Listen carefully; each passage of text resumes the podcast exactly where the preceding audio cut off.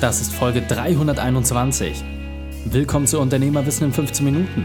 Mein Name ist Raik Hane, Profisportler und Unternehmensberater. Jede Woche bekommst du von mir eine sofort anwendbare Trainingseinheit, damit du als Unternehmer noch besser wirst. Danke, dass du Zeit mit mir verbringst. Lass uns mit dem Training beginnen. In der heutigen Folge geht es um Controlling wie ein Konzern. Welche drei wichtigen Punkte kannst du zum heutigen Training mitnehmen? Erstens, warum es nicht um Spielekonsolen geht. Zweitens, weshalb du einen Studenten brauchst. Und drittens, wieso du dir eine Sache unbedingt abschauen musst. Du kennst sicher jemanden, für den diese Folge unglaublich wertvoll ist. Teile sie mit ihm und hilf anderen Unternehmern, ihre Herausforderung zu überwinden. Der Link ist reikane.de slash 321. Bevor wir jetzt gleich in die Folge starten, habe ich noch eine persönliche Empfehlung für dich. Diesmal in eigener Sache. Es ist wieder soweit. Der nächste Unternehmerwissen Deep Dive steht an. 30 handverlesene Unternehmer, ein hochkarätiger Mentorenkreis und ein intensives Format erwarten dich. Keine Theorie, nur Praxis. Direkter und schonungsloser Austausch. Eine geschlossene Gruppe mit nur einem Ziel. Umsetzen wie ein Profisportler. Am 20.02. findet in Hamburg unser Deep Dive statt. Wir haben für dich unter anderem Mr. Umsetzung Lauri Kult und Weltrekordschwimmer Markus Deibler organisiert, die dich Schritt für Schritt mitnehmen, damit du als Unternehmer den Profisportler in dir entfasst. Du willst mit dabei sein? Dann geh auf unternehmerwissen.online und sichere dir ein der 30 Plätze. Und es heißt 30 Plätze, also schnell sein. Unternehmerwissen.online. Hallo und schön, dass du dabei bist.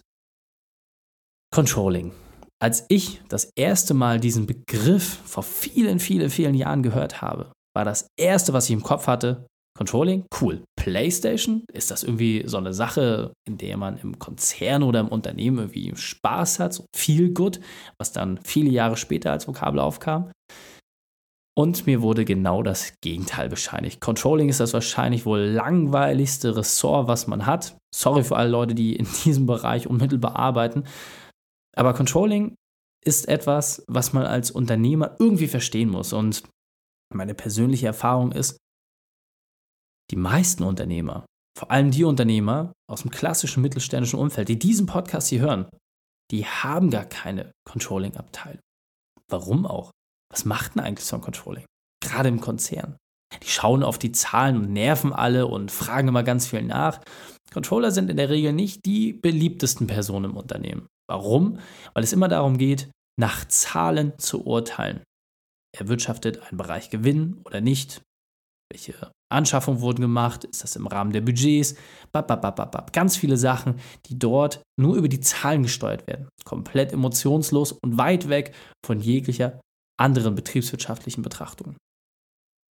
Jetzt sagst du, ja gut, ist schön und gut, was die großen Konzerne machen, aber was hat das mit mir zu tun? Was bringt mir das? Warum soll ich denn bitte Controlling machen? Mein mittelständischer Betrieb, den betrifft das doch gar nicht, ja? Aber ist das so? Ich finde es nämlich ganz spannend, wenn man sich das Controlling-Thema gerade heutzutage anguckt. Was bedeutet denn das? Es ist schon lange nicht mehr so, dass einfach still Buch darüber geführt wird, welche Einnahmen, Ausgaben im Unternehmen passieren und ob irgendwelche Kennzahlen eingehalten werden. Controlling ist viel facettenreicher geworden. Dort fallen auf einmal auch weiche Faktoren wie Mitarbeiterzufriedenheit oder ähnliches auch in die Gewichtung mit ein. Dinge, die auch zahlentechnisch, analytisch nachweisbar sind, für die es verschiedene Testmethoden und Erfassungsradien gibt, die aber zum anderen natürlich auch eine Aussage darüber geben. Das heißt, wenn du weißt, dass deine Mitarbeiterzufriedenheit von 0 bis 10, wobei 10 das Positivste ist, bei einer 4 ist, dann weißt du ganz automatisch, hey, irgendwie besteht hier Handlungsbedarf. Wenn du aber wiederum siehst, dass du beispielsweise bei einer 8 bist, dann weißt du, okay, die letzte Weihnachtsfeier kam wohl ganz gut an. Insofern ist doch die Frage, was können wir als mittelständische Unternehmer aus dem ganzen Thema entnehmen? Wo hilft uns Controlling, Dinge voranzubringen? Und vor allem, welche Ableitung triffst du aus den für dich gewonnenen Zahlen? Das finde ich das eigentlich Entscheidende. Und deswegen habe ich eine Idee, die ich dir mit an die Hand geben möchte. Du brauchst eine Person in deinem Unternehmen, die sich nur und ausschließlich mit den Zahlen beschäftigt.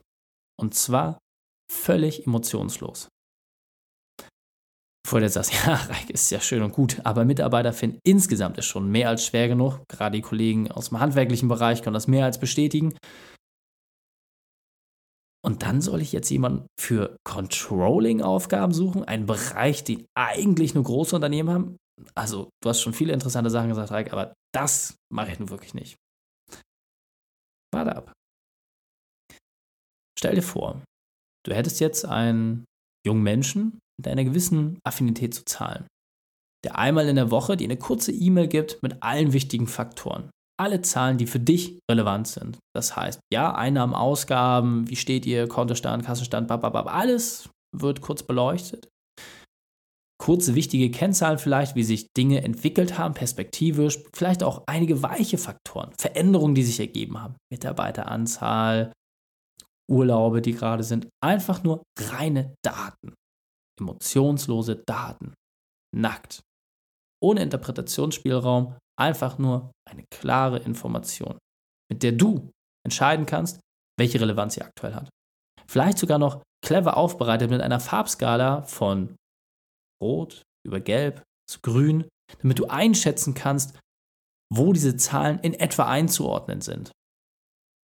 Stell dir doch einmal vor, du würdest jede Woche diesen Bericht bekommen und einmal im Monat vielleicht eine etwas größere Zusammenfassung mit verschiedenen Punkten, die in dem jeweiligen Monat gelaufen sind.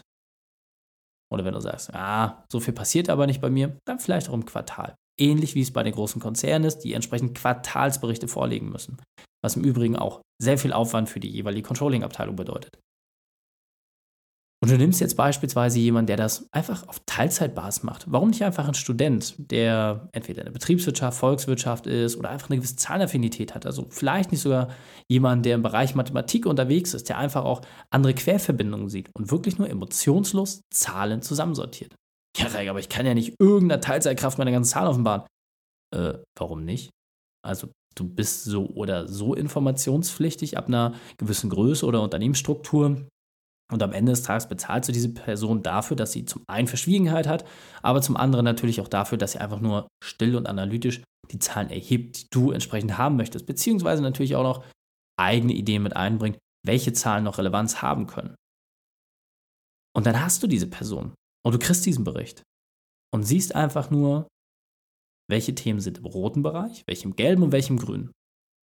Und jetzt kannst du anhand dieser Informationen doch Ableitung treffen und sagen, hey, was machen wir?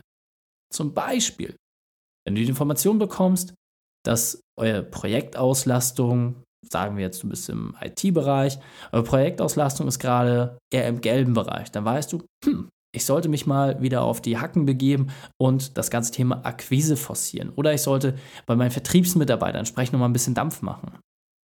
Wenn du zum Beispiel siehst, dass der Krankenstand gerade relativ hoch ist, dann musst du dir überlegen, hey, was kann ich tun? Gibt es spezielle Anreize oder Systeme, die ich nutzen kann? Sollte ich vielleicht meinen Mitarbeitern noch einmal gut zusprechen oder sollte ich vielleicht mal wirklich auch auf die Suche gehen? Denn auch das ist eine statistische Zahl, wenn der Krankenstand höher ist als 5%, dann ist es in der Regel ein Motivationsproblem, das das jeweilige Unternehmen innehat und nicht, dass eine besonders schwere Grippewelle da ist.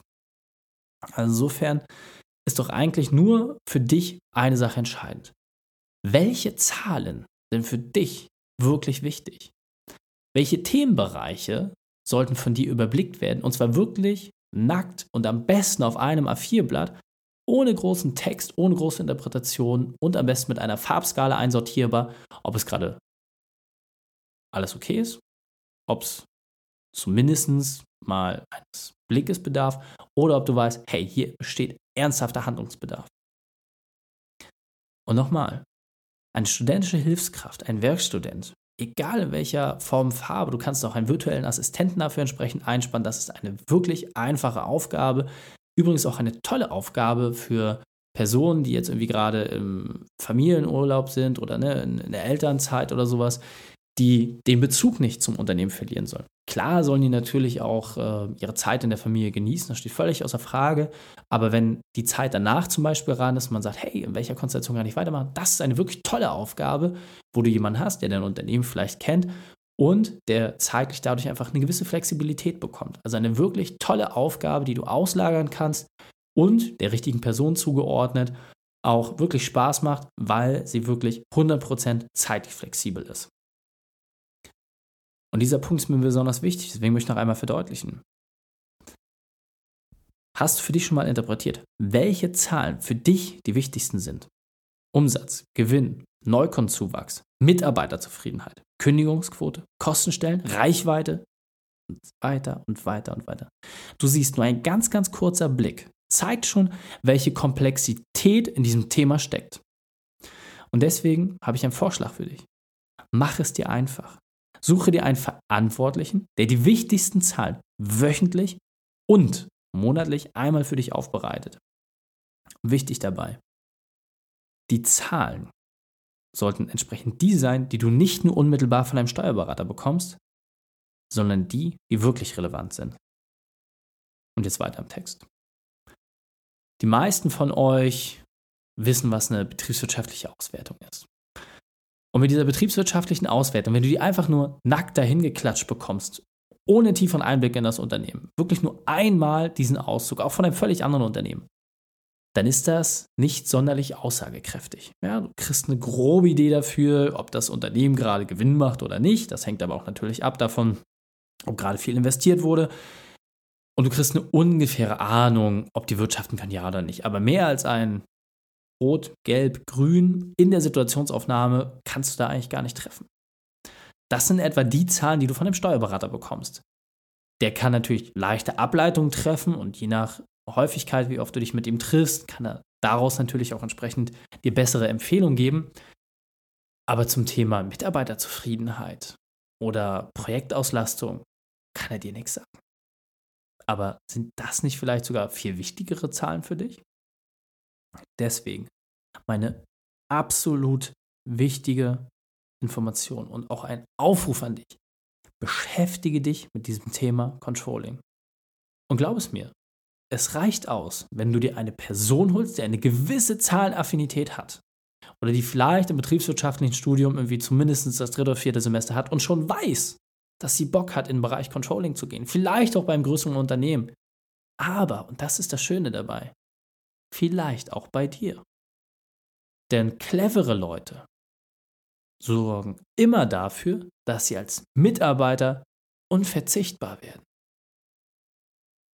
Und das ist genau der Punkt. Hier kannst du ganz einfach den Nagel ins Holz schlagen.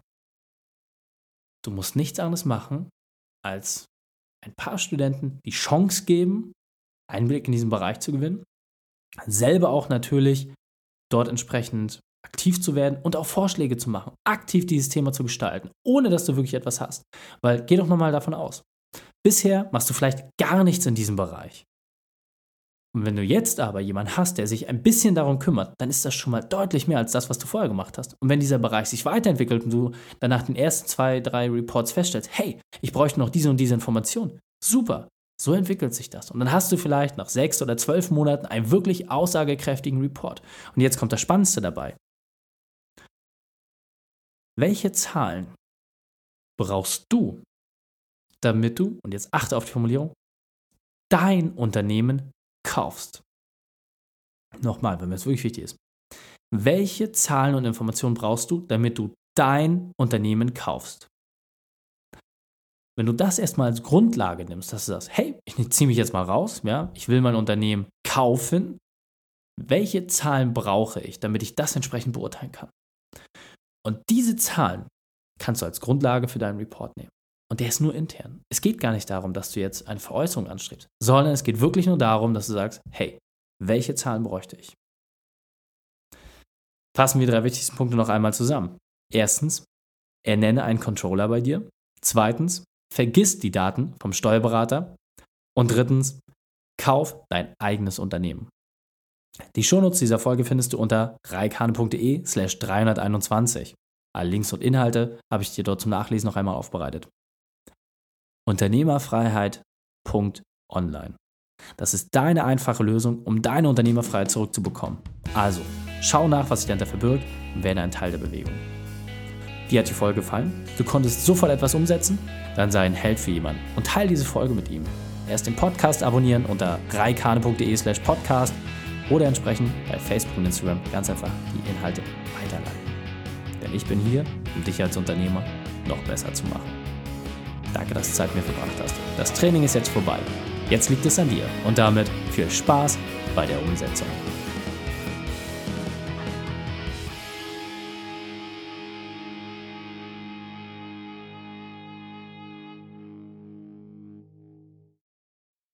Und wenn du Ideen wie diese für dein Unternehmen auch umsetzen möchtest und auch 10 Stunden pro Woche weniger arbeiten, dann buche deinen Termin für ein kostenfreies Erstgespräch. Dann sprechen wir gemeinsam und schauen, mit welcher Methode wir dich am schnellsten voranbekommen. Geh einfach auf reikane.de slash Austausch und buche dein kostenloses Erstgespräch. Einfach eintragen und dann sprechen wir schon bald persönlich miteinander. reikane.de slash Austausch.